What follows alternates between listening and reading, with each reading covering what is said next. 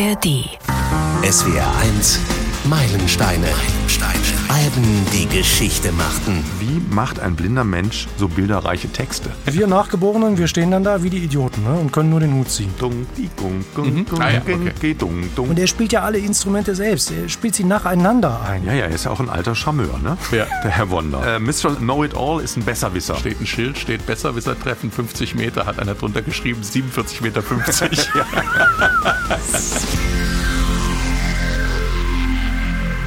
Ich bin Frank König, hallo. Nana Bakari aus Nordhorn hat uns an meilensteine.swr.de geschrieben. Sie ist großer Fan von Black Music und sie schreibt, ich denke, diese Musik ist bei euch etwas unterrepräsentiert und ich würde mich total freuen, wenn ihr aus der Richtung auch mal einige Alben mit ins Programm nehmen würdet. Meilensteine sind ja viele Alben von Stevie Wonder zum Beispiel. Songs in the Key of Life oder der Vorgänger Talking Book, Inner Visions oder Fulfillingness First Final oder das Album What's Going On von Marvin Gaye oder Bill Withers oder Gil Scott Heron fallen mir auf die Schnelle noch ein, aber die Auswahl ist ja auch riesig. Stimmt, Nana. Songs in the Key of Life hatten wir tatsächlich schon dabei. What's Going On und auch. Und heute sprechen wir über Inner Visions. Deinem Wunsch kann also entsprochen werden. Mit Erscheinen dieses Podcasts ist es 50 Jahre her, dass Inner Visions rausgekommen ist. Am 3. August 73 war das.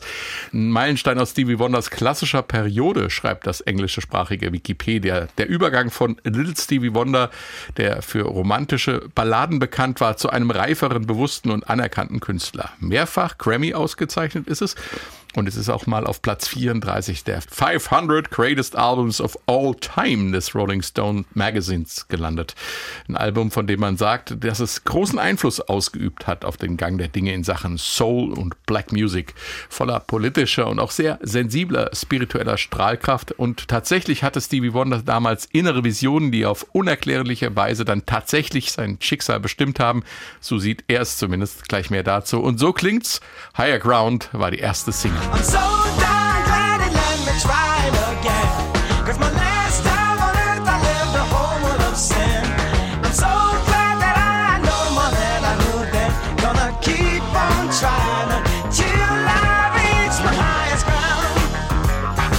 Jo, der SW1 Musikchef wippt schon mit dem Kopf. Ordentlich für Wirbel gesorgt hat auch die Nummer hier, äh, Living for the City.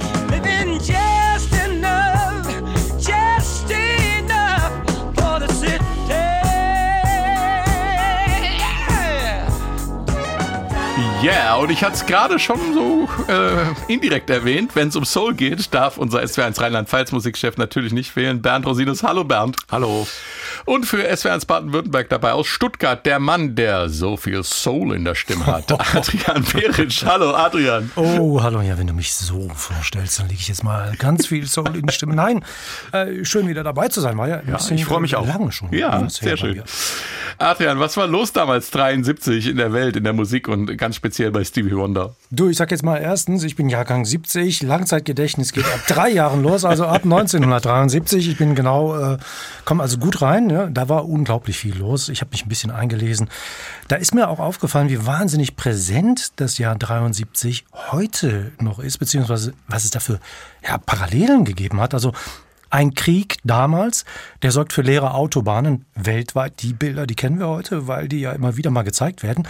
Und das war die Folge vom Yom Kippur-Krieg 73. Ägypten und Syrien greifen Israel an. Die arabischen Länder, die damals Erdöl exportieren, das ist wichtig, die boykottieren Amerika, drosseln die Fördermenge. Und das führt zu diesen unglaublichen Bildern von äh, ja, leeren Autobahnen, nicht nur in Amerika, auch in Deutschland.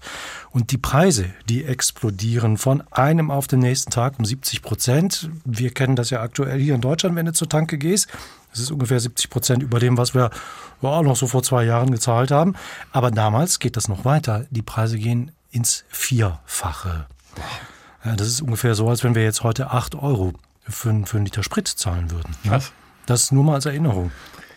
Watergate-Skandal damals, der sorgt für Schlagzeilen 73. Später kommen wir hier noch in unserem Podcast drauf zu sprechen.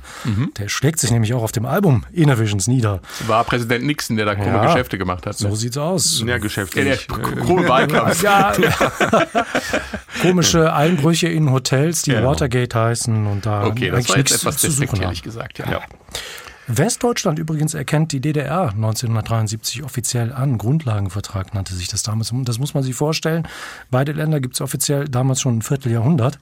Aber Ost- und Westdeutschland, die hatten in der Zeit keine vernünftige politische Regelung, wie die miteinander umgehen sollten. Und die gab es erst 73. Ja, und Amerika, äh, wir sind in Amerika mit Stevie Wonder, ist immer noch im Vietnamkrieg. Der geht bis 75 mit einer Niederlage dann, findet also immer noch statt zu der Zeit. In Chile wird ein ganz furchtbarer Putsch finanziert von der CIA, also von den USA aus. Das ist damals das Ende von Salvador Allende. Und Militärregierung ist dann an der Macht und die USA ja damals leider sehr, sehr aktiv bei allen möglichen Umwälzungen in Mittel- und Südamerika. Ich finde das immer so schlimm, wenn wir über diese berühmten Alben reden. In den Meilensteinen und gucken dann immer so, was war eigentlich los in der Zeit und dann immer, ui, drumrum war ganz oft äh, die Welt alles andere als lustig. Aber die Musikwelt, immerhin, die war damals toll in den 70ern. Ich kann ja mal ein paar nette Stichworte fallen lassen. Pink Floyd veröffentlichen Dark Side of the Moon. Hatten wir hier zweiteilig besprochen. Ja, 73. Mit AC, ACDC werden gegründet. Mike Oldfield veröffentlicht Top Yellow Bells. Aber bringen ihr Debütalbum raus, Ring Ring. Elton John bringt Goodbye Yellow Brick Road raus. Band on the Run, Paul McCartney, kommt auch raus. Und das sind ja alles Namen, die wir heute noch sehr, sehr oft hier im SWR1 Programm haben. Wir reden äh, quasi täglich über diese Namen. Es ist unglaublich, wie langlebig die sind. Ne? Und Ja. Stevie Wonder gehört natürlich auch dazu, der läuft ja auch regelmäßig bei uns. Und äh, speziell ein Lied von dieser LP hier ist ja auch zum Evergreen geworden. Don't You Worry About a Thing läuft ja bis heute rauf und runter. Ja. Und so- das war's. Musikalisch und weltgeschichtlich. Genau, und was, äh, erzähl mal, wie, wie war das, die Vorgeschichte von dem Album?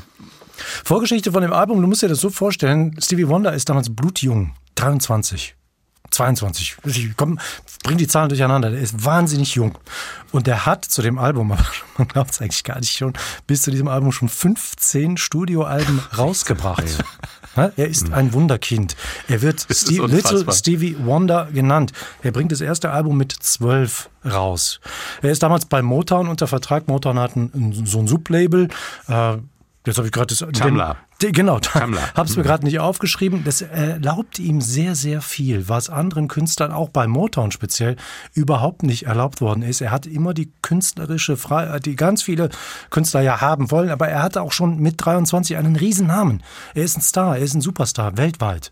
Er hat äh, Erfolg mit seinen Alben. Er gewinnt ständig den Grammy für Album of the Year. Also hat er seine künstlerische Freiheit. Er ist überbordend vor Kreativität, immer.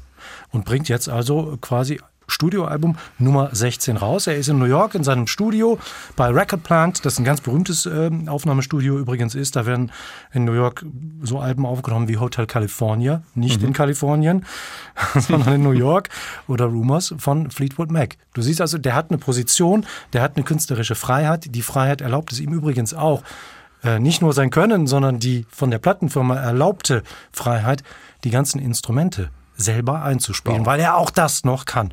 Also er hat einen guten Stand und äh, er macht was draus.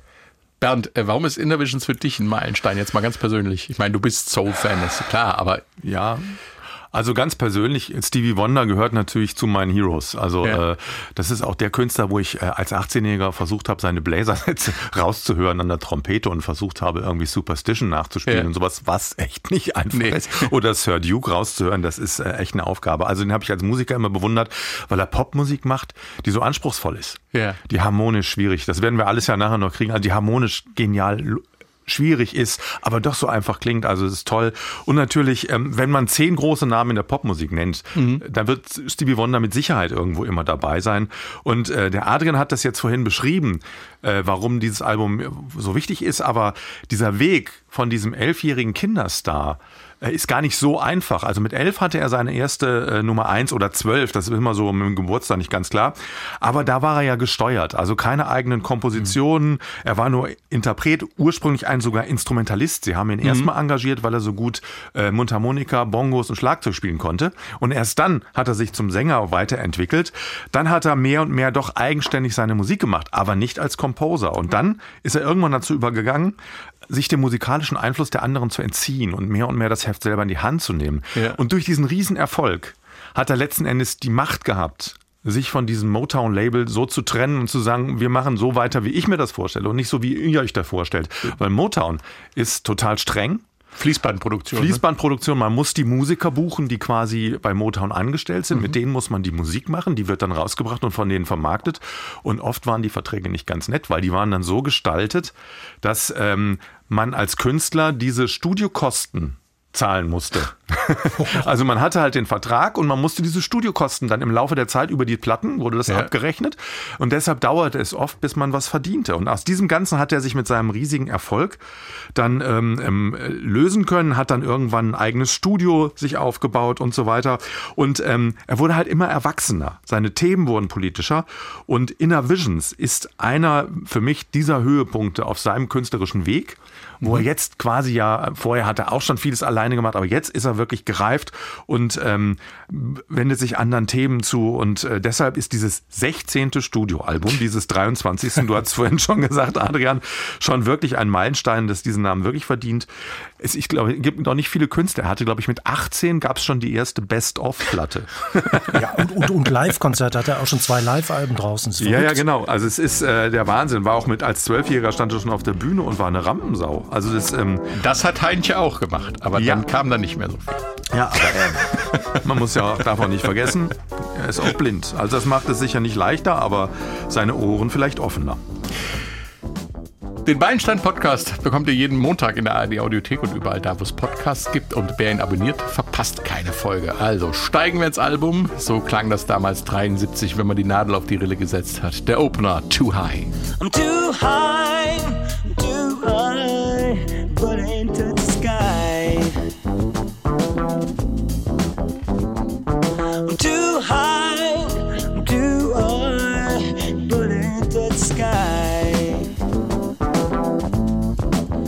She's a girl in a dream. She sees a four-eyed cartoon monster on the TV screen. She takes another puff and says it's a crazy scene. Too High, Stevie Wonder. Adrian, du hast ein richtiges Aha-Erlebnis gehabt, wobei ich gerade denke, Aha-Erlebnis bei Stevie Wonder, aber egal. Äh, Du hast eins gehabt bei diesem Album. Erzähl uns. Ja, und das hat mich in den Wahnsinn getrieben, aber in den allerzartesten. Innovations war jetzt wirklich kein Album, das ich so bewusst auf dem Schirm hatte. Du hörst äh, dann, also ganz unschuldig gehst du an die Sache ran, fängst vorne an. Ne? Ich hatte Songs in the Key of Life deutlich mehr im Ohr noch. Aber dann, nach den ersten Sekunden, dann trifft mich dieser Opener wie ein Vorschlaghammer. Aber jetzt nicht musikalisch, ne? weil ich denke auch schon so, Moment mal, das ist ja schon mal mutig, so anzufangen. Ne? Du erwartest hier ein Pop-Album, Soul-Album, was auch immer. Das sind ja ganz mutige Harmonien, die er da benutzt. Das ist eigentlich, eigentlich sind wir im Jazz. Das erwartest du dann nicht. Aber ich denke so, Moment mal, das kenne ich doch. Das kenne ich doch. Verdammt nochmal, das kenne ich aus meiner Kindheit. Das war Hintergrundmusik. In einer Radiosendung? Fragezeichen. Oder war das eine Fernsehsendung? Fragezeichen. Das war in den 70ern? Fragezeichen. Was in den 80ern? Ich habe es ständig gehört als Kind. Ständig. Ich bin ja in Nordrhein-Westfalen aufgewachsen und da war immer, da gab es eine Kultradiosendung. ich gehöre ja zu den in WDR. ja, Mel Sondags äh, Hitparade, der absolute Euer Sounds Jack Bounce. Ja? Und Mel Sonic war einfach der totale Kult. Ja. Wir haben ja das Privileg in in unserer Generation, alle 80er Songs, die wir heute rauf und runter laufen lassen, in ihrer Entstehung mitbekommen zu haben. Ja. Zum Beispiel durch Mel Sondag. Ja. Und ich bin mir eigentlich sicher gewesen, der hat das bei den, bei den Neuvorstellungen als Hintergrundmusik laufen lassen. Aber weißt du, das Gedächtnis, das trügt. hm? Fans haben Sendungen aufgenommen. Du findest die im Internet. Die haben die da abgelegt. Ich habe die gescannt. Und ich habe es wirklich gedacht, er hat es benutzt so. Aber ähm, ich habe die paar Sendungen, die da abgelegt sind, echt mit Herzklopfen durchgehört, weil da so viele Erinnerungen hochgekommen sind. Aber Too High? Nee, ich habe es nicht gefunden. Ich weiß es einfach nicht. Was war das? Bitte helft uns, Frank. Ich glaube, Ja. wir brauchen Schwarmintelligenz. Genau, wir brauchen Schwarmintelligenz. Also schreibt uns, äh, wenn ihr wisst, wo ihr das Stück zum ersten Mal gehört habt und ob ihr vielleicht wisst, ob es in der Radiosendung, in der Fernsehsendung als äh, Hintergrundmusik lief oder als Opener, als Erkennungsmelodie, wie man so schön sagt auf Deutsch. War es Mel Sundog oder äh, im, im WDR oder wer auch immer, schreibt uns an meilensteine.swr.de, wenn ihr es wisst. Bernd, äh, Adrian hat es ja eben schon erwähnt. Äh, wer Soul und Funk und Pop erwartet hat, äh, reibt sich verwundert die Ohren, ähm, denn das Album beginnt richtig jazzy. Kann man wohl sagen. Aber ich finde, man versteht den Sinn dieser Musik, dieser Umsetzung dieses Titels nicht, wenn man äh, den Text nicht Ja. nachvollziehen kann. Also es geht ja, 1972 hatte Nixon den War on Drugs ausgerufen, weil Heroin doch mehr und mehr zum echten Problem wurde. Ja. 10 bis 15 Prozent der Soldaten damals im Vietnamkrieg, sagte man, waren heroinabhängig. 10 bis 15 ist also ein Riesenproblem der Drogenmissbrauch. Und er hat dieses Thema aufgegriffen. Es geht um Drogenmissbrauch. Eine Frau verliert sich mehr und mehr in den Drogen, ist high, kann den Boden aber nicht verlassen, macht weiter, bis sie schließlich stirbt. Und ja, und dieses Thema, das setzt er um. Weil er fängt ja an mit diesen, dieser erdige Groove, der vorwärts treibt, ist eigentlich nur eine Harmonie und ähm, das klingt eher nach Tanz und Spaß. Und dann wird's wieder unterbrochen ähm, mit diesem ja fast Bebop-artigen Sequenz, dieses Du-Du-Du. Und äh, da ist es äh, harmonisch interessant, es bleibt auf einer Harmonie stehen, nur der Bass verschiebt sich immer einen Halbton nach unten. Ähm, also Äh, äh, guck hier, wir haben da einen Profi, das ist schön. Ne? ja, das. Äh, also in, dadurch klingt das total interessant und ähm, dann kommt, wenn man so will, der Refrain She's Too High, sehr offene Akkorde, wenn sie high ist. Too high, too bewegt man sich sehr weit weg vom tonalen Zentrum. Man, man schwebt also über der Musik drüber. Und ähm, das sind Harmonien, die man sonst wirklich nur aus dem äh, Jazz kennt. Und ähm, das erzeugt eine ziemliche Anspannung, finde ich, in diesem Refrain, diesem äh, She's Too High. Und der sich dann immer wieder in diese groovigen Momente auflösen. Und dieses Konzept äh, durchzieht das ganze Arrangement, also dieser Wechsel zwischen diesen erdigen, groovigen Parts mit offenen Akkorden. Also ein ganz virtuoses Spiel mit ja, wie man es nennt, Tension and Release, also Spannung und Entspannung. Man merkt, er ist auch einfach gut ausgebildet und gefördert worden. Mit Ja. 14 hat er Klavier Ja, ja, studiert klar. und so. Und das setzt er hier alles um. Also ähm, großartig umgesetzt, wenn man so will, die Musik. Und das ist eigentlich was, was sich auch durch seine Arrangements und seine Musik zieht. Immer dieses, dass er sehr einfach harmonische Haltepunkte entwirft, die man gut hören kann, wo man wirklich nah dabei ist und wo es richtig groovt und man freut sich. Und dann unterbricht er sie aber immer durch ziemlich komplizierte Sachen. kleine Schweinereien. Kleine Schweinereien, die man dann in der Popmusik normalerweise nicht erwarten würde.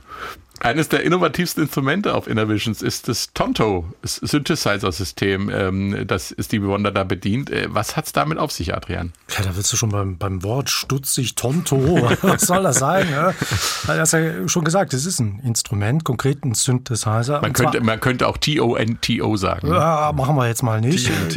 Äh, Ich habe mir ein paar YouTube-Videos angeguckt, so historisch, wo du wirklich die zwei Typen äh, kennenlernst, die das Ding gebaut haben. Ich komme direkt auf die Namen und äh, sie sagen Tonto tatsächlich. Ja, Ja, also, okay. aber erstmal fürs geistige Auge. Wanda sitzt da ganz normal an einer Klaviertastatur oder besser gesagt an einer Tastatur, die an ein Klavier erinnert mit schwarzen und weißen Tasten. Ist ein bisschen kürzer links und rechts, also hat nicht alle 88 Tasten vom Klavier. Die ganz tiefen und ganz hohen Töne, die fehlen. Äh, Brauchst ja nicht den riesen Tonumfang jetzt für Pop- und Rockmusik. So, und dann gehen hinten ein paar Kabel raus. Und diese Kabel, tja, die gehen an eine Wand, die, die aussieht wie das Cockpit von Raumschiff Enterprise. Ja, in einem Wort. Das ist wirklich eine meterhohe und meterbreite Wand mit tausend Knöpfchen und Reglern und Klinkensteckern zum Stecker ein und Stecker ausstöpseln und es blinkt noch wie ein Weihnachtsbaum. Und das Ding ist 1973, also schon rein von den Ausmaßen her, der größte Synthesizer der Welt. Und den haben zwei Typen entwickelt, die, die ich gerade angedeutet habe, ein Engländer und ein Amerikaner, Robert Margoulev ist der eine, Malcolm Cecil der andere. Und das ist ähm, eigentlich eine Weiterentwicklung vom legendären Moog-Synthesizer. Den hatten den wir echt schon mal 60er. vorgestellt. Ja. Der mit dem Bass. Ja. Und der Margolev, der war eng befreundet mit Robert Moog, dann auch finanziell verbandelt, äh, Teilhaber der Firma. Und äh, deswegen diese Weiterentwicklung. Das Wort Tonto ist natürlich eine Abkürzung. The Original New Timbrel Orchestra. Muss man sich nicht merken. Das Wäre auch wichtige ein geiler Bandname, oder? ja, weil auch der. Orchestral Manövers in the Dark. Äh, man darf nicht vergessen, ein Moog kann nur einen Ton erzeugen. Ne? Guck an, ne? dafür war er groß. Ja, und äh, aber wenn man natürlich mehrere Moogs hat und ein System hat, mit dem man die gleichzeitig spielen kann, dann können die Moogs, kann man den Moog-Sound auch als Harmonien spielen. Ja, wobei ein Ton ist nicht richtig, er kann nur einen Ton gleichzeitig. Genau. Ne? Ja, genau. Ja, ja, ja, ja. Aber hier, guck mal, wir können ja du, jetzt noch mal auf den Tonto zurück. Gell? Wir haben hier Premium-Produkt, ja. ja man darf nicht vergessen, wir sind hier vordigital. Ja, ne? ja. Das ist alles irgendwie analog noch. Aber guck hier, das wichtige Wort hier beim Tonto, das ist ja das Orchester, das soll ja halt heißen. Mhm. Ne? Das Ding hat Sachen drauf wie ein ja, von mir aus hundertköpfiges Orchester. Also da kommt ein bisschen mehr raus. Und Stevie Wonder, der benutzt diesen Tonto oft auf mehreren Alben. Er benutzt ihn oft aber dezent, muss man sagen. Das ist ein Tasteninstrument, das man da bewusst auch als Tasteninstrument hört. Für heutige Ohren klingt es sehr deutlich nach 70er Jahren. Wir haben ihn gerade schon ganz zu Beginn gehört bei Too High oder die Eröffnung von einem der berühmtesten Songs von Stevie Wonder, Superstition. Da kommt ja erst das Schlagzeug und dann diese Melodie, dieses das ist ein Synthi. Ich dachte, das Das wärst du. ist der Tonto. Ah, der da gerade, der war ich. Achso. Und ich meine, die beiden, die du genannt hast, diese ähm, äh, Cecil und und Cecil, mhm. genau, das sind ja auch die Produzenten dieses Albums. Ne? Die sind da okay. fleißig mit dabei. Ja, ja, genau. klar. Wobei ja hauptsächlich natürlich, muss man immer wieder betonen, Stevie Wonder hier sämtliche Instrumente bedient. aber ab und zu sind die beiden auch da mit dem Tonto. Ja klar, er zugange. braucht aber natürlich im, in so einem komplizierten Studio, was so aussieht, braucht er natürlich schon eine Unterstützung, weil das blind äh, zu machen ist nicht so nicht so einfach, sowieso Überhaupt nicht. Aber äh, deshalb braucht er auch die Hilfe von den beiden. Mhm. Und äh, die sind auch in vielen Videos zu sehen. Die haben dann irgendwie nach, zwei, drei Jahre später aufgehört zusammen zu arbeiten, weil sie sich irgendwie gestritten haben, auch wieder um Geld natürlich. Und äh, der, ich, ich glaube, der Cecil hat dann nachher gesagt, naja, wir waren wie so Meteoriten, Mhm. äh, die sich dann einmal getroffen haben, dann groß gestrahlt haben und dann wieder auseinander mussten. Das hat er irgendwie mal äh, so erzählt in der Zusammenarbeit mit dem äh, mit Stevie Wonder. Ja, aber die kann ich wirklich nur empfehlen, diese YouTube-Videos, da sieht man so Archivaufnahmen, wo die zwei dann wirklich hinter ihm sitzen. Ne? Und man sieht dann diese, diese Computerwand, nenne ich das jetzt mal, und die Arme so verschränkt und sie wippen so mit. Und die staunen natürlich auch, was Stevie Wonder da macht mit ihrer Erfindung. Und dann sitzt er am Schlagzeug und er spielt ja diese Sachen immer hintereinander ein. Aber ich will ja nicht zu viel vorwegnehmen. Ja, doch an der Stelle der Hinweis, wir haben die Videos natürlich auf, in, unseren Shownotes verlinkt. Ähm, die gibt's am zuverlässigsten natürlich auf swr1.de. Track 3 auf äh, der A-Seite des Innova sagt man eigentlich Track 3, muss man sagen, ne? oder Och, wir sind da, Track wir sind drei, da, das ist wir mittlerweile sind da Denglisch. Track Man- 3. Nummer hört sich- drei. Track Nummer, Auf mit Titel Nummer- gerade so auf. Äh, Titel Mu- Nummer 3. Musikbeispiel Nummer drei. genau. Auf der A-Seite des Innervisions Albums ist Living for the City.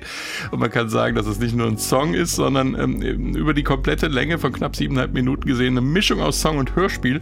Aber eins nach dem anderen. Äh, so klingt äh, Living for the City. A born in hot time Mississippi, surrounded by four walls that ain't so pretty. His parents give him love and affection to keep him strong, moving in the right direction, living just enough, just enough for the city. Living for the City, das ist aber jetzt endlich der richtige, soulige Groove Band. Ja, ja, aber auch hier ist es ein virtuoser Wechsel. Mhm. Es beginnt auch wieder mit recht einfachen Harmonien, straighter Bass, straightes Schlagzeug. Der eigentliche Soul am Anfang kommt ganz klar durch seinen Gesang. Ja, ja. Äh, und man hört, dass der junge Mann viel Wut rausschreit. Und äh, im Prinzip ist das am Anfang erstmal so ein erweitertes Blues-Schema, Mhm. bis ähm, äh, Living for the City kommt. Und dann wird auch hier der Fluss der Musik wieder unterbrochen durch Bridges und Zwischenteile, äh, die harmonisch wieder sehr weit weg sind von normaler Popmusik und ganz klar Richtung Jazz gehen. Aber die lösen sich dann immer wieder in diesem groovigen Eingangsmotiv auf. Und was interessant ist, ist, dass jede Strophe ist ein bisschen anders gestaltet. Es sind Ja. immer kleine Kniffe drin, kleine Arrangementsänderungen, sodass sich der Song immer mehr verdichtet und verdichtet und steigert. Ja, und ähm, das passt dann auch wieder zum Text, weil äh, es geht um eine schwarze Familie, die versucht, mit Arbeit zu überleben. Es reicht aber immer gerade so, das ist ja auch die Bedeutung von Just Living for the City, also Ja. es reicht gerade mal so zum Überleben, auch wenn man 14 Stunden am Tag arbeitet und so weiter. Und der Sohn bekommt aber, weil er schwarz ist, dann gar keinen richtigen Job. Er geht nach New York, gerät dort auf die schiefe Bahn und dann landet er irgendwann äh, im Gefängnis. Ja, wobei wir das mit der schiefen Bahn, muss ich gleich noch korrigieren. Ja? Ja, ja, ja. So, Das, ja, Ja, da ist ein kleiner. passiert Ah, okay, was. ja, das ist okay. Ja. Er hat ja auch selbst gesagt, dass er in dem Song tief in seine eigene Wut eingetaucht Ja. ist. Und ähm, er war ja schon früh in der Bürgerrechtsbewegung Ja. aktiv. Er hat schon als 16-Jähriger auf der Straße gestanden und demonstriert. Und ähm, einer seiner Hits vorher war zum Beispiel genau 1966. Da hat er Blown in the Wind aufgenommen von Bob Dylan in einer souligeren Version und hatte damit auch einen äh, großen Hit. Also er war sehr engagiert in der Bürgerrechtsbewegung und ähm, hat da natürlich auch diesen Song, hat er diese, dieses, diese Motive der ja benachteiligten Schwarzen irgendwie sehr toll äh, verarbeitet. Was ich total erstaunlich finde, ist, wie macht ein blinder Mensch so bilderreiche Texte? Ist abgefahren, ja. Ja, ein Bilder, ein, ein, ein blinder Mensch, der ja nie gesehen hat. Er ist ja zu früh auf die Welt gekommen. Im Inkubator wurde er mit Sauerstoff versorgt. Und da kann es halt in diesen Jahren, das passiert heute nicht mehr, aber damals war es halt so, dass äh, dann zu viel Sauerstoff gegeben wurde und sich dadurch die Netzhaut ablöst. Also er hat bewusst nie gesehen und schafft aber trotzdem, er beschreibt ja die Frau, die Schwester, ganz klar, wie die aussieht, was sie für Beine hat in dem, in dem Song. Und das ist auch in anderen Titeln von ihm in den Text. Also das plättet mich immer wieder, dass ich denke, wie kann ein Mensch, der nie gesehen hat, in seinen Inner Visions Ja. doch so grandiose oder so gute Bilder sehen. Ja, innere gut, innere man weiß Bilder. es nicht, das können Ja. wahrscheinlich viele Blinde. Ähm, ich bin nicht blind, deshalb kann ich das nicht nachvollziehen, aber ich hatte es mir schwierig vorgestellt und äh, ich finde das bei ihm immer toll. Ja, das ist es auf jeden Wir Fall. können ja mal auch unser Publikum fragen, weil ich weiß ja beim Radio, wir haben auch Leute, die blind sind, die regelmäßig Radio hören oder auf Radio angewiesen sind. Was die Ja. dazu sagen. Gerne weißt du, wie das, weißt du, das bei der PR für den, das Album gemacht haben? Mhm. Ähm, die haben die, die haben Musikjournalisten äh, eingeladen Mhm. äh, nach New York und haben die, denen die Augen verbunden.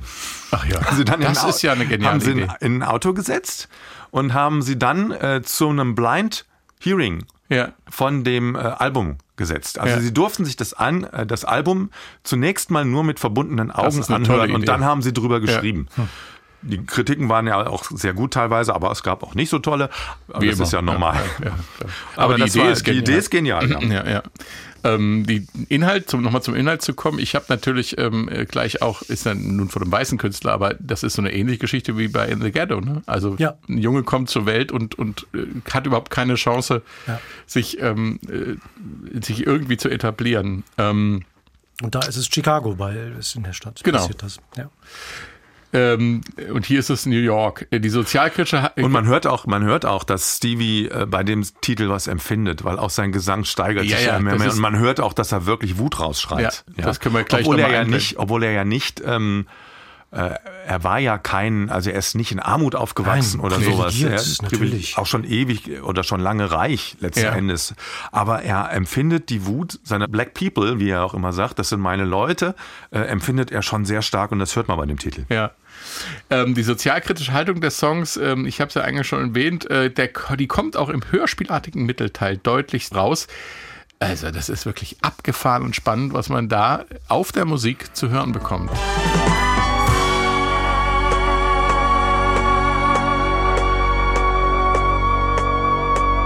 Ist jetzt also eine Straßenszene in New York.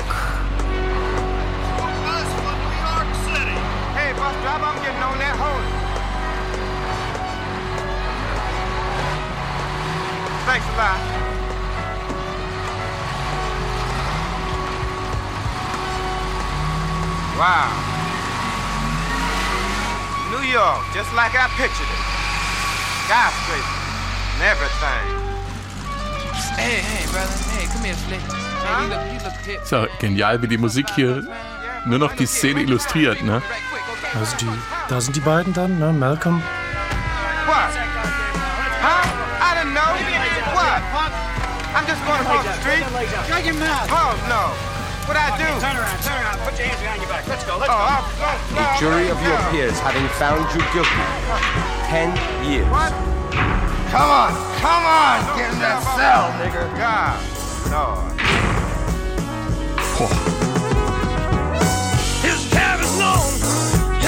Das ist, hier hört man in die Wut noch ganz zum Schluss im Gesang. Adrian, äh, das ist richtig harter Stoff. Offensichtlich eine Verhaftungsszene und dann dieser brutale und rassistische äh, Befehl, come on, get into that cell, nigger. Was passiert da genau? Also was hier passiert ist, ich fange mal so an, es ist eigentlich einer von vielen Gründen, warum Stevie Wonder als Wunder bezeichnet wird. Das ist ja sein Künstlername, weil er als Wunderkind bezeichnet worden war. Little Stevie Wonder, eigentlich ja Steveland Hardaway Judkins Morris. Und das Wunder ist, dass Stevie Wonder hier eine unfassbar realistische Szene darstellt, den Alltagsrassismus in den USA, und zwar rassistische Polizeigewalt gegen Schwarze. Das Immer noch Unrechtssystem. ein aktuelles Thema, Ja, ne? Verrückt, ne? nie 50 Jahre aufgehört. alt und äh, Nee, das Problem ist, dass es sich seit Jahrhunderten durch die Geschichte des Landes zieht. Wir haben hier ein Unrechtssystem in den USA gegen Schwarze, die überproportional oft im Gefängnis sitzen, überproportional hart bestraft werden, es ist nachgewiesen, oftmals nachgewiesenermaßen unschuldig verurteilt werden und oftmals sogar zum Tode, wie manchmal sogar noch rückblickend rausgekommen ist. Man kann es sich ja gar nicht vorstellen. Man will es sich auch gar nicht vorstellen. Und Stevie Wonder, der macht hier in weniger als zwei Minuten sind es, glaube ich, Eine- eine gute Minute, Sozialstudie der USA in einem Mini-Hörspiel. Was passiert?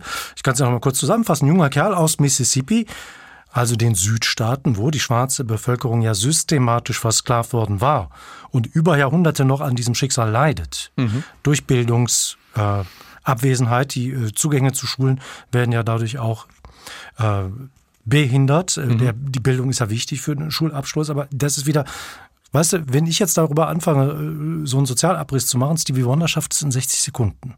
Und das ist halt das Wunder und die Kunst. Ne? Also der Junge steigt hier in den Bus, kommt im tollen New York an, schwärmt von den Wolkenkratzern. Er ist keine Sekunde raus aus dem Bus und wird von einem Typen angequatscht. Hey, willst du dir einen Fünfer verdienen? Inflationsbereinigt würde man heute sagen, willst du einen Fuffi verdienen? Du musst nur kurz was über die Straße bringen. Das sagt er da im Englischen. Und der arme Kerl kann gar nicht antworten. Hä, wie, wa, wa, was soll ich machen? Wovon redest du? Aber schon schlägt die Polizei auf. Er wird verhaftet, zu zehn Jahren verurteilt, landet im Gefängnis, wo er auch noch rassistisch beschimpft wird. Und so, so eine Szene in einem Mini-Hörspiel auf einem Album der Popmusik zu finden, ich sage jetzt mal Popmusik, das war ja buchstäblich unerhört. Das gab es damals nicht. Und äh, es gab es wirklich eigentlich nur im Film. Und da hat er sich schon beeinflussen lassen vom Film Der gute Stevie Wonder, denn die 70er Jahre, die hatten ja einen sehr geschärften Blick für Rassismus. Blaxploitation, das ist eine Welle, die wird damals hochgespült. Filme wie Shaft zum Beispiel, schwarze Hauptdarsteller, in Rollen, die sie vorher nicht hatten, nämlich als Schauspieler äh, in einer Hauptrolle besetzt zu werden. Aber auch trotzdem kommen dann in diesen Rollen immer wieder ja, Szenen vor, wo schwarze Menschen konfrontiert sind mit Rassismus. Und Malcolm Cecil übrigens, also einer von den beiden, die da diesen Tonto ähm, erfunden haben oder gebaut haben, der hatte Erfahrungen im Filmgeschäft und deswegen klingt dieser Soundschnipsel wirklich wie aus dem Film. Ah, okay. Und das sind ähm, aber alles mehr oder weniger Laiendarsteller. Man hört da den Bruder von Stevie Wonder. Man hört den Roadmanager von Stevie Wonder. Aber wohl auch einen echten Polizisten und einen echten Staatsanwalt. Und das ist viel Aufwand, der da dieses Urteil dann spricht.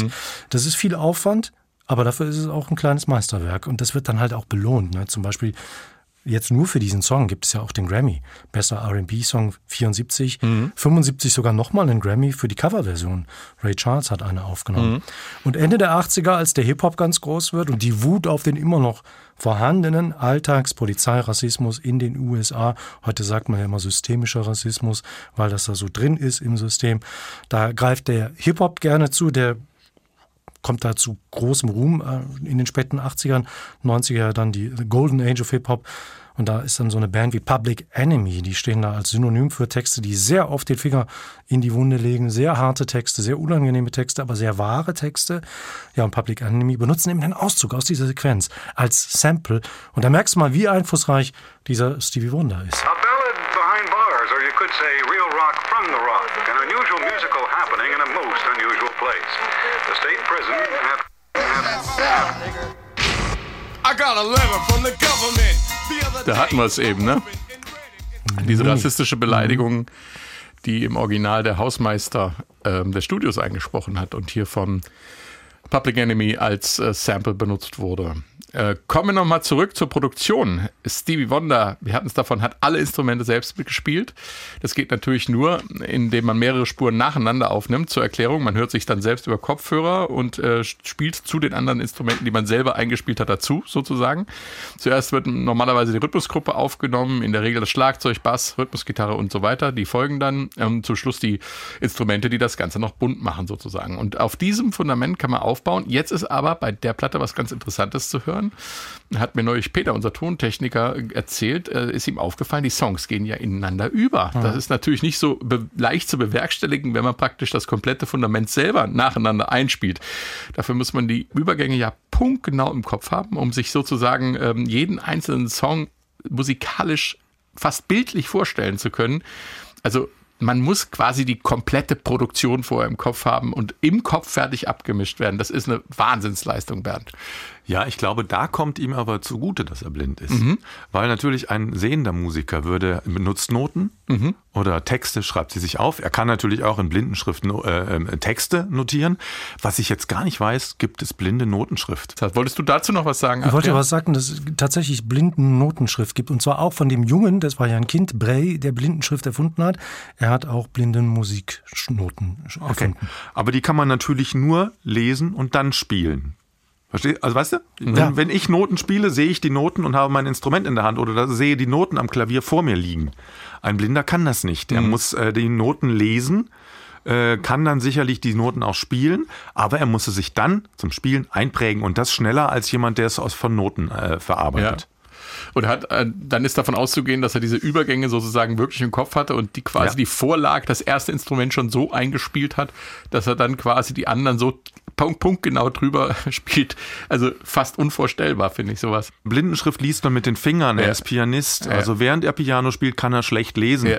Das heißt, er muss sich alles merken und einprägen. Aha. Das heißt, er muss seine Texte, kann er sicherlich in Blindenschrift irgendwo hinschreiben auf einer Schreibmaschine, aber er muss sie sich dann einprägen. Er muss sich die Musik einprägen, er muss sich die äh, harmonischen Übergänge einprägen. Und ich glaube, wenn man da dieses Vehikel, das Hilfsmittel der Schrift hat, benutzt man es auch. Er hat es nicht, also ist, eine, ist das Gedächtnis mehr darauf trainiert, sich Dinge einzuprägen und sich vorzustellen, wie es weitergeht. Und da hört man dann auch diese Übergänge ganz, ganz äh, hervorragend, hört man das von Visions in den Titel Living for the City. Der endet auf einem bestimmten Akkord und dann geht es einfach weiter mit so einer Art Auftakt und es entwickelt sich daraus Living for the City.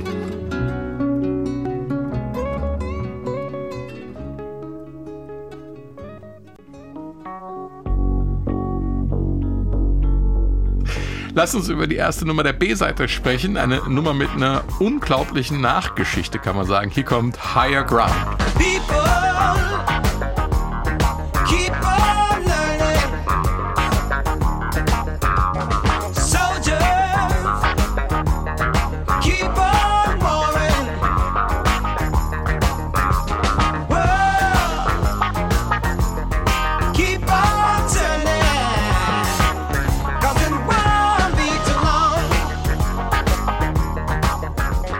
Higher Ground übersetzt so viel wie die nächsthöhere Ebene. Es geht darum, sich weiterzuentwickeln, auch um Reinkarnation, also Wiedergeburt auf einer höheren Ebene. Ein Song, dessen Entstehung und Auswirkung wirklich ein bisschen spooky ist, zumindest wenn man an eine höhere Ebene glaubt und Zufall eben nicht als Zufall abtut. Aber der Reihe nach. Es fängt schon damit an, dass Stevie Wonder die Nummer im sensationellen drei Stunden geschrieben und produziert hatte. Eine Eingebung, Adrian. Anders kann man das nicht nennen. Ja, man muss sagen, wie es ist. ne? Das sind halt Genies. Wobei der Begriff Das sind Genie. halt Genies. Ja, pass auf. Der Begriff Genie, ich habe mich mal ein bisschen damit beschäftigt, in Anführungsstrichen auch innerhalb der Musikredaktion. ne? Die Neurowissenschaft lehnt den total ab. Okay. Die sagen, das gibt's nicht. ne? Die lassen allerhöchstens den Begriff Sonderbegabung oder Hochbegabung zu. Die sagen, alle Gehirne, die wir untersucht haben, die sehen alle gleich aus. Punkt. Ja, vielleicht tut Ja. sich da drin was. Das ist schon toll, ne? Wir Nachgeborenen, wir stehen dann da wie die Idioten, ne? Und können nur den Hut ziehen. Also, du hast ja angedeutet, Stevie Wonder, der hat mal erklärt, dass er den Song innerhalb von drei Stunden komponiert und getextet hätte. Man hört solche Sachen in der Musik immer und, und immer wieder eigentlich. Das geht ja schon Und in der Klassik produziert, los. und produziert, Ja, da komme ich ja. auch noch drauf. So, das, da steht ja auch das Datum fest, wann er das gemacht hat, weil das ist ja auch nochmal verrückt. Ja.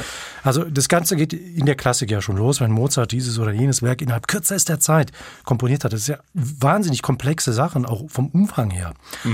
Aber ich meine, jetzt mal SWR1 Musik, Paul McCartney. Der träumt Yesterday und schreibt die Melodie am nächsten Tag in ein paar Minuten auf. Elton John schreibt Your Song innerhalb von zehn Minuten. Und Stevie Wonder, ja, der arbeitet das hier in einem Anfall von Kreativität halt innerhalb von drei Stunden aus. Und was wirklich noch viel krasser ist, du hast es ja angedeutet, er nimmt es auch an nur einem einzigen Tag auf. Und er spielt ja alle Instrumente selbst. Er spielt sie nacheinander ein. Das heißt, alles äh, wird dann übereinander gelegt. Die Drums, die Percussion, die verschiedenen Synthesizer und den Gesangspart. Wie viel Zeit hat denn der Mann dafür gehabt? Nein, der hat es an einem Tag gemacht. Es ist verrückt. Es ist wirklich komplett verrückt. Alles am 12. Mai 1973. Wir sind hier ja eigentlich nur die Zwerge auf den Schultern von Riesen, sagt man dann immer. Ne? die über deren Werke reden, manchmal auch richten. Wir haben selbst nie was Ähnliches geschaffen. Aber wir sind ja alle Fans von guter Musik, deswegen dürfen wir hier auch davon schwärmen. Es ist einfach beeindruckend. Ja, wir sind ja froh, dass es sowas gibt. Ja, so. wir dürfen es genießen. Ja. Drei Tage nach der Veröffentlichung von Inner Visions, also am 6. August 1973, hat Stevie Wonder einen schweren Autounfall und in einem Interview der New York Times hat er sich mal so geäußert. Ich würde gerne an Reinkarnation glauben. Ich würde gern glauben, dass es ein anderes Leben gibt. Ich glaube, dass dein Bewusstsein manchmal ein zweites Mal auf der Erde auftauchen kann. Was mich betrifft, so habe ich Higher Ground schon vor dem Unfall geschrieben. Aber irgendwas muss mir gesagt haben, dass etwas passieren würde, um mir viele Dinge bewusst zu machen und um mich zu sammeln. Das ist sowas wie eine zweite Chance im Leben, etwas zu tun oder mehr zu tun und die Tatsache zu schätzen, dass ich lebe. Bernd, was genau ist Stevie Wonder damals passiert? Na, er war unterwegs zu einem Benefits-Konzert in Durham in North Carolina und äh, das Auto, in dem er fuhr, als Beifahrer logischerweise, äh, befand sich hinter einem Lastwagen, der Baumstämme geladen hatte. Und nun bremste der irgendwie und ähm, hielt plötzlich an, dann sind die aufgefahren und ein Baumstamm hat sich gelöst und ist durch die Windschutzscheibe reingeschleudert und hat Wanda am Kopf getroffen. Das muss man sich mal vorstellen, Ja, ja. das Bild allein. Ja, und äh, dieser Unfall, er war dann vier Tage lang im Koma. Ähm, und es, man weiß ja, wenn sowas passiert, nicht, wie lange dauert es, wacht jemand ja, überhaupt klar. wieder auf. Es gibt ja. auch jahrelange Wachkoma. Und Ira Tucker, das ist sein äh, Roadmanager gewesen damals, der hat, äh, wusste immer, er hört sehr gerne laute Musik. Und deshalb hat er dann versucht, ihm im Krankenhaus in der Intensivstation, hatte ihm laut eben dieses Higher Ground ins Ohr gesungen und hat angeblich zuerst keine ähm, Antwort erhalten, aber am nächsten Tag hat es dann erneut versucht und dann, so ist die Geschichte, fing, die Finger von Stevie Wonder hätten dann im Takt geklopft.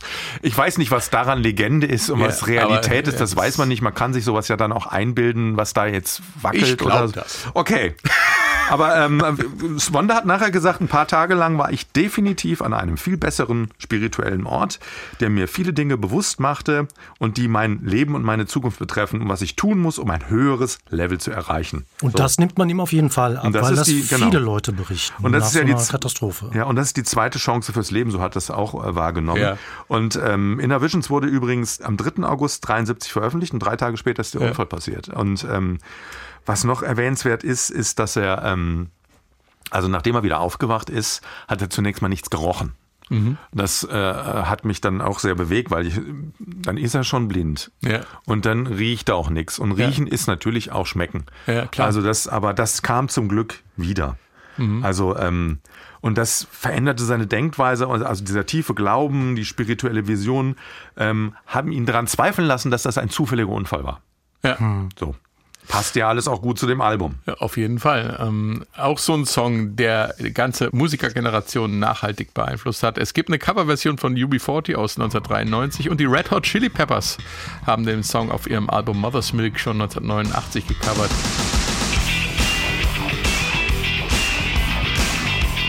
Auch so groovt's, aber ganz anders. Ganz anders. Geiler Drum-Set. da. Ja. Brachial.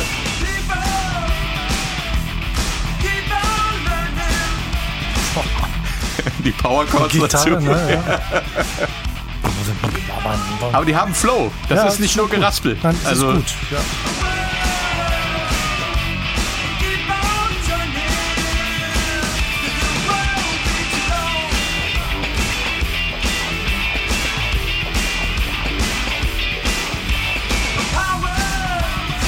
Die Red Hot Chili Peppers mit ihrer Version von Higher Ground.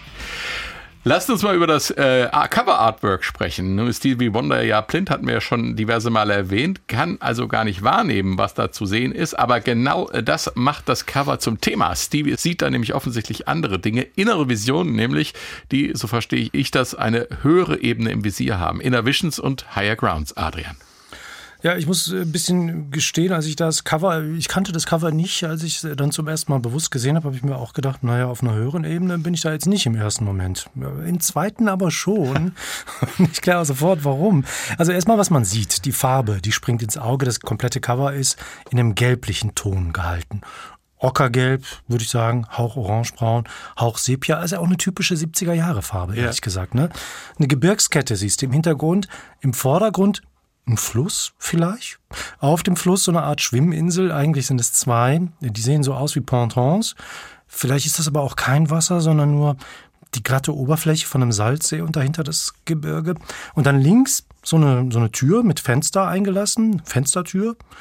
Und ich würde mal sagen, im Fenster sieht man Stevie Wonder mit geschlossenen Augen, der mit diesen geschlossenen Augen nach oben den Kopf gerichtet hat. Also mit geschlossenen Augen gucken hätte ich jetzt fast gesagt, aber wir sind ja in dem Bereich gerade. Ne? Und quer über diesen Himmel, wo er hinsieht, eine Linie, eine Brücke, eine Pipeline, ein Weg, sehr schon symbolhaft. Ich weiß nicht, was es Da kommt darstellen doch auch so ein. Strahl aus seinen Augen raus, ne? Nee, ich sehe da keinen Strahl. Okay. Also- Interessant. Ich sehe da so ein, wie das so rausbeamt aus seinen Augen. Vielleicht Ja. habe ich ein anderes Cover gesehen. Mal sehen. Aber was klar ist, hier wird was imaginisiert, ne? Andere Welt. Die Farben sind ja nicht realistisch, ne? Aber dann war ich doch wieder in einer anderen Welt, äh, die typisch war für die späten 60er und frühen 70er. Ich habe erst neulich wieder, das ist Zufall, einen Klassiker des Science-Fiction-Films gesehen, nämlich Planet der Affen mit Charlton Heston. Und da gibt es eine berühmte Szene, wo das Raumschiff in einer surrealen Wüstenwelt in einem See strandet. Und die Besatzung, die kämpft sich da durch eine surreale Welt raus, erstmal raus aus diesem Raumschiff, aus der Kapsel, aus dem Wasser raus. Und das ist äh, ja so eine Wüstenlandschaft, eine Gebirgslandschaft, aber die sieht wirklich bizarr aus. Und man denkt im ersten Moment, das ist nicht echt, das ist Kulisse.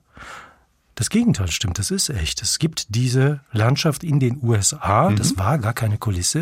Und diese merkwürdige Landschaft aus Planet der Affen, die habe ich auf diesem Cover irgendwie ein bisschen erahnen können. Eine andere Welt.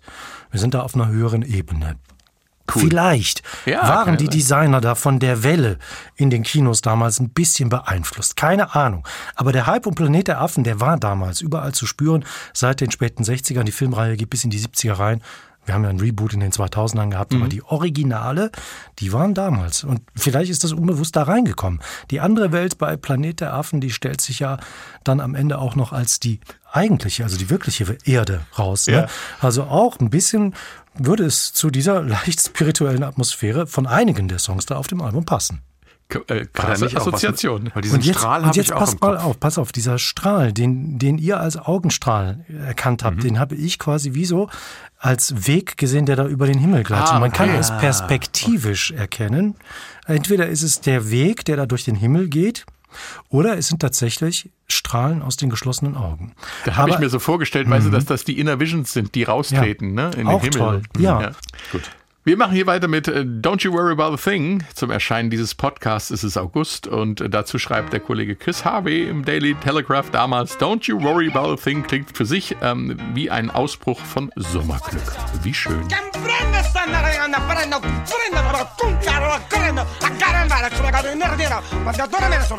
Cindy, mama, uh, you understand that? No.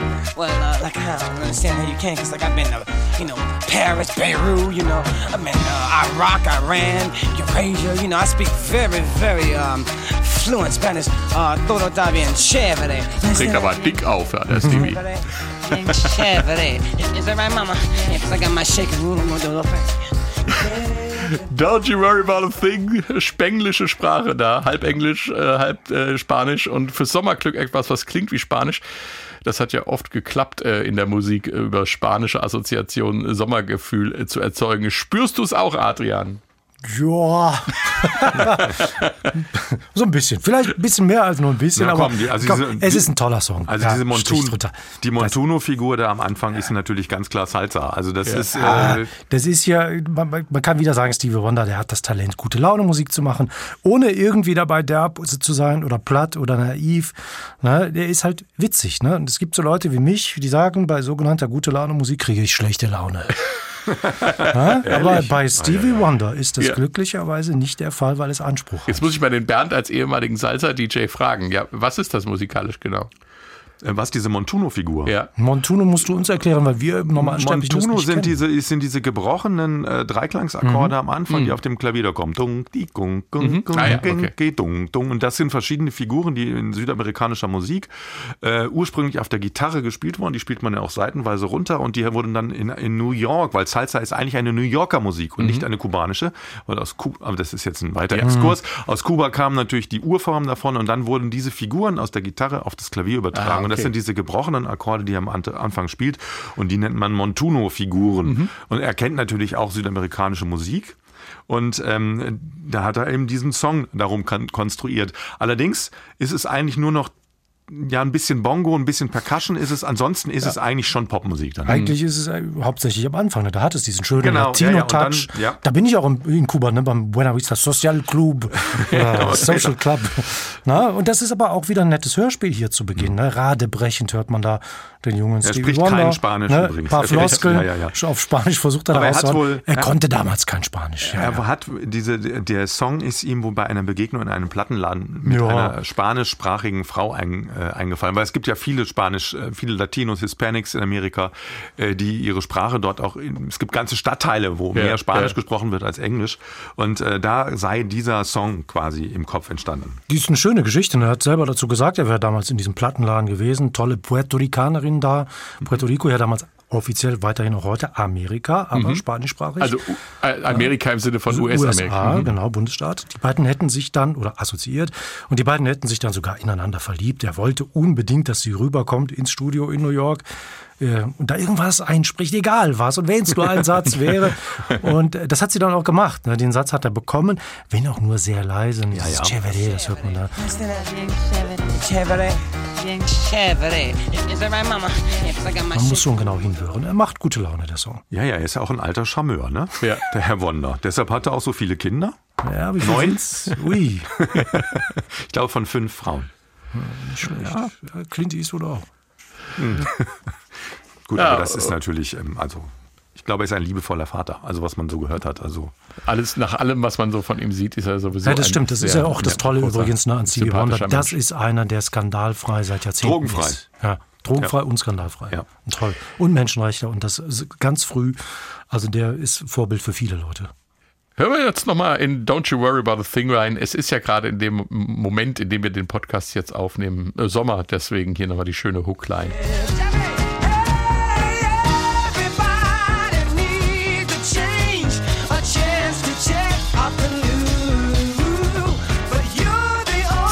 die Nummer hat im Übrigen äh, nochmal ein Hitpotenzial gehabt bei einer anderen Band. Bernd, du nix so viel sagen, was? Nein, ich, ich, mir ist da eingefallen, dass man hier hört, dass er den, den Gesang zweimal singt nacheinander. Ja. Und das hat diesen etwas, äh, diesen etwas nicht schief, kann ich nicht schon so einen Flanging-Effekt. Ja. das also versucht dieselbe, Also, du meinst, er singt er quasi singt selbe- dieselbe Stimme zweimal. und dann wird das um einen. Und da wird das, man schafft es ja nie, eine selbe Stimme auch zweimal hintereinander völlig gleich zu singen. Ja. Sondern dadurch hat das so eine, so eine besondere Intensität. Ja. Also bei, bei, bei John Lennon weiß ich, dass man, dass er die dass er es so gemacht hat, dass er sie nur einmal gesetzt hat, aber dieselbe Stimme nochmal draufgesetzt hat. Also die, und die dann aber ganz leicht verschoben. Okay. Sodass das so ein Schwirren gibt. Ich habe aber bei Stevie Wonder manchmal auch das Gefühl, dass da so ein Phaser drauf liegt. Dass man Flanger. Oder Flanger, heißt Flanger-Effekt das, ja, drauf liegt. Das ist so, ja. Ja. Kann auch sein, aber ich glaube, da war es jetzt, äh, stimmt. Es ist ja manchmal singt ja bei den Chören noch wer anders mit Ja. auf der Platte, aber vieles ist halt auch von, nur von ihm in den Chören. So, äh, Don't You Worry About a Thing. Er hat auch nochmal wieder Geschichte geschrieben und wurde nochmal ein Hit äh, von Incognito. Don't You Worry About a Thing. So klingt's bei denen.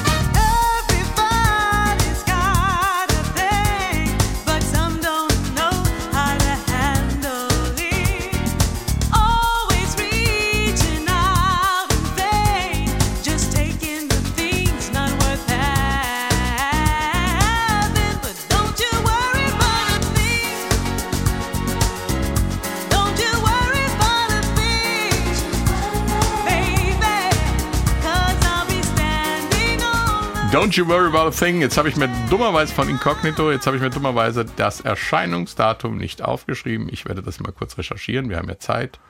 Das wollte ich nämlich gerade, das wollte ich nämlich gerade wissen. Ja, Das klingt, das klingt leider nach Eurotrash. Oh, no. war aber ein Riesenerfolg. Ja, leider. Ja. Wie so vieles aus der Sparte in den 90ern. 92. Ja, ja sag ich doch. Ja. Adrian sagt, klingt nach Eurotrash. Es Ja, war als- 1992, als Incognito diese Nummer aufgenommen haben. Wurde dann auch ein äh, Riesenhit. Ähm, Adrian, wolltest du noch was sagen? Ja, ich wollte sagen, dass das Original besser ist. Ich sag dir auch warum. Ne? Weil, pass auf, natürlich hat Stevie Wonder im Jahr 1973 die ganz frühen digitalen Möglichkeiten. Er benutzt Synthesizer. Aber, keine digitalen Synthesizer. Ja, das nicht. Ne? Aber was ich sagen will, einen synthetischen, einen elektronisch Ja, erzeugten ja. Klang. Die Nummer hier von Incognito, an der ist nichts echt. Da gibt's Blechbläser, die so tun, als wären sie Blechbläser, sind nicht echt. Da gibt's Streicher, die so tun, als wären sie Streicher, sie sind nicht echt. Also der Musikchef Und ein Klavier. äh, hat Da bin ich mir jetzt nicht sicher, ob, Ja. die, ob die Bläser da nicht, also die werden von Synthes unterstützt. Ich glaube, da müssen wir jetzt nachgucken. Ich Ja, glaube, da sind für meine Bläser Ohren, dabei. wenn ich die jetzt gleichzeitig, aber dann mit Stevie Wir Wonder kommen ins Spekulative. Ne? Da gibt's bei Stevie Wonder Also für ein mich ist echtes auch, Schlagzeug. ja, ja, das ist, Ja, es hat eine analoge Aufnahmetechnik, die deutlich mehr strahlt, Wärme ausstrahlt. Sie ist präsenter, sie ist knackiger.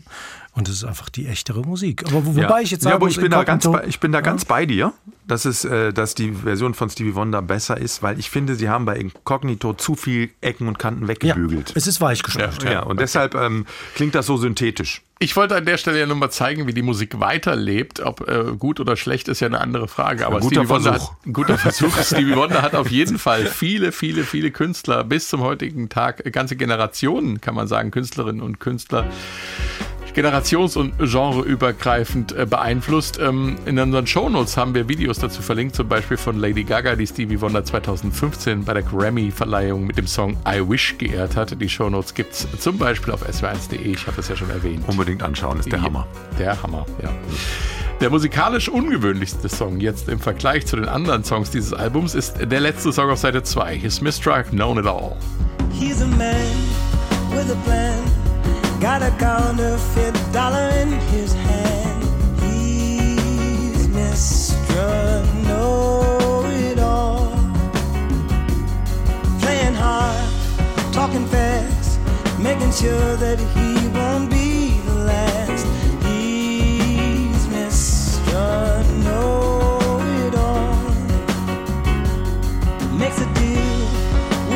He is Mr. Know It All. Eine sanfte Ballade, ganz im Stil der Zeit. Ich habe mir gerade eben beim Hören gedacht, ach, kein Wunder, dass der so gut mit Paul McCartney konnte dann später. Ähm, ist, die, ist der Schluss des Albums. Ähm, wir werden mit ironischer Leichtigkeit aus dem Album entlassen nach all den tiefgreifenden Gedanken, Bernd. Ja, ist natürlich, sagen wir mal, das, das Poppigste, was klassisch ist. Mhm. Also diese, diese Harmonie, das ist halt einfach nur ein Pop-Ballade, Pop-Song. Er ist natürlich auch früher, vor diesen Alben war er der, der Balladenkönig. Und auch Ja. später sind, es ist oft so, dass seine erfolgreichsten Songs beim Publikum Ja. äh, sind tatsächlich seine Balladen.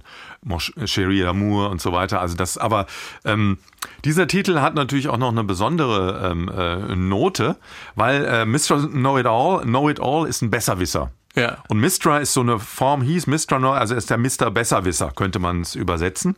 Und es geht um ja einen Mann mit einem Plan, er hat einen gefälschten Dollar in der Hand. Äh, also ist immer im Vers 2 redet schnell, er stellt sicher, dass er nicht der Letzte sein wird. Also im Prinzip ein Hochstapler. Macht einen Deal mit einem Lächeln, das die ganze Zeit weiß, dass es eine Lüge nicht weit entfernt ist. Und er ist der Coolste mit der größten Klappe. Ich finde, irgendwie war er auch in Bezug auf ähm, solche Menschen auch seiner Zeit weit Ja. voraus, wenn man so. Es soll hier angeblich um Richard Nixon gehen, aber das ist nicht belegt. Ja. Also es war ja, wir sind ja in der Phase des Watergate-Skandals, der jetzt da, also der begann 1972 mit diesem Einbruch im Watergate-Haus und dann schaukelte sich das auf, es kamen immer mehr Sachen Also um raus. es nochmal zu erklären für die äh, jüngeren Semester. Es also, war Wahlkampf. äh, Genau. Und äh, Richard Nixon hat den Auftrag gegeben, dass man in das Büro seines Konkurrenten einbricht und die, das Ding verwanzt und äh, Unterlagen fotokopiert. Dabei sind sie erwischt worden.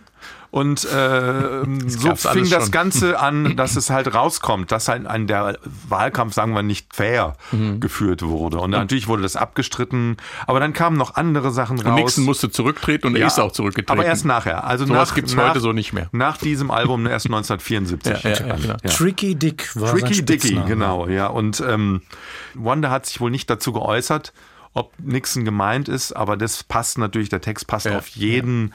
Also er hat sicherlich in seiner Zeit auch in der Plattenfirma schwierige Menschen kennengelernt, die nicht ganz ehrlich waren und Hochstapler und so. Insofern, es könnte auf viele Menschen passen und ja, er ist der coolste mit der großen Klappe.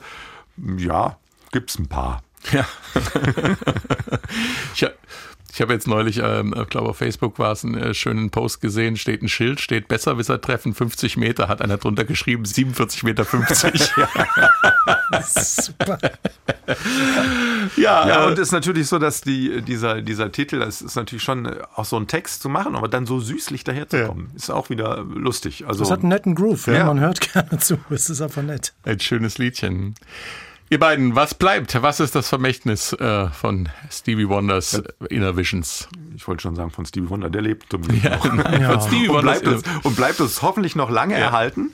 Ähm, was ist das Vermächtnis? Ja, es ist natürlich einer, der in, in dieser, ich würde sagen, die beste oder großartigste Phase, die Stevie Wonder hatte, sind diese die Alben um dieses darum, das davor, äh, dass ich dann irgendwann ja nochmal mit dem, was ich persönlich als noch wichtiger einstufen würde, Songs in the Key of Life, Mhm, Das hatten wir ja auch schon. hat man, das, man aber jetzt das wichtiger, größer, keine Ahnung, das ist jetzt keine Wertung, weil auf dem Niveau sollte man nicht werten, weil es Ja. sind einfach tolle Alben und äh, das ist die Hochphase im künstlerischen Schaffen des äh, Stevie Wonder, meiner Ja. Meinung nach. Kann man noch anderer Meinung sein, aber ich glaube, äh, da sind sich viele Kritiker einig. Mhm. Und insofern, ähm, Inner Visions wird auch in 50 Jahren noch ein Album sein, an das man sich erinnern wird.